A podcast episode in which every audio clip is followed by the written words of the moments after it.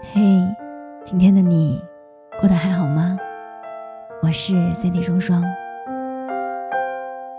你要知道，永远不要为打翻的牛奶而哭泣。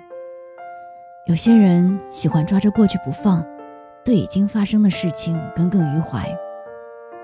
其实，无论婚姻也好，事业也罢，包括人际关系当中那一些说过的话、犯过的错、受过的委屈和伤害。都已成定局了。如果我们没有办法扭转局面，那就应该接受不能改变的事实，思考、总结、翻篇，然后奔赴更值得的人和事。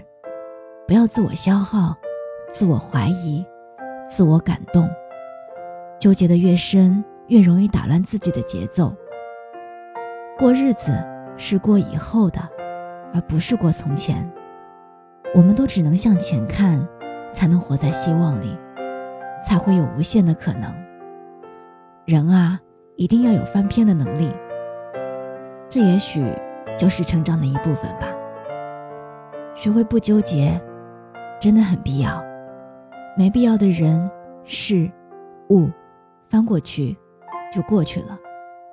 在过了很久之后，你再回头看看，其实很多事情。也没什么大不了的，生活嘛，开心就好。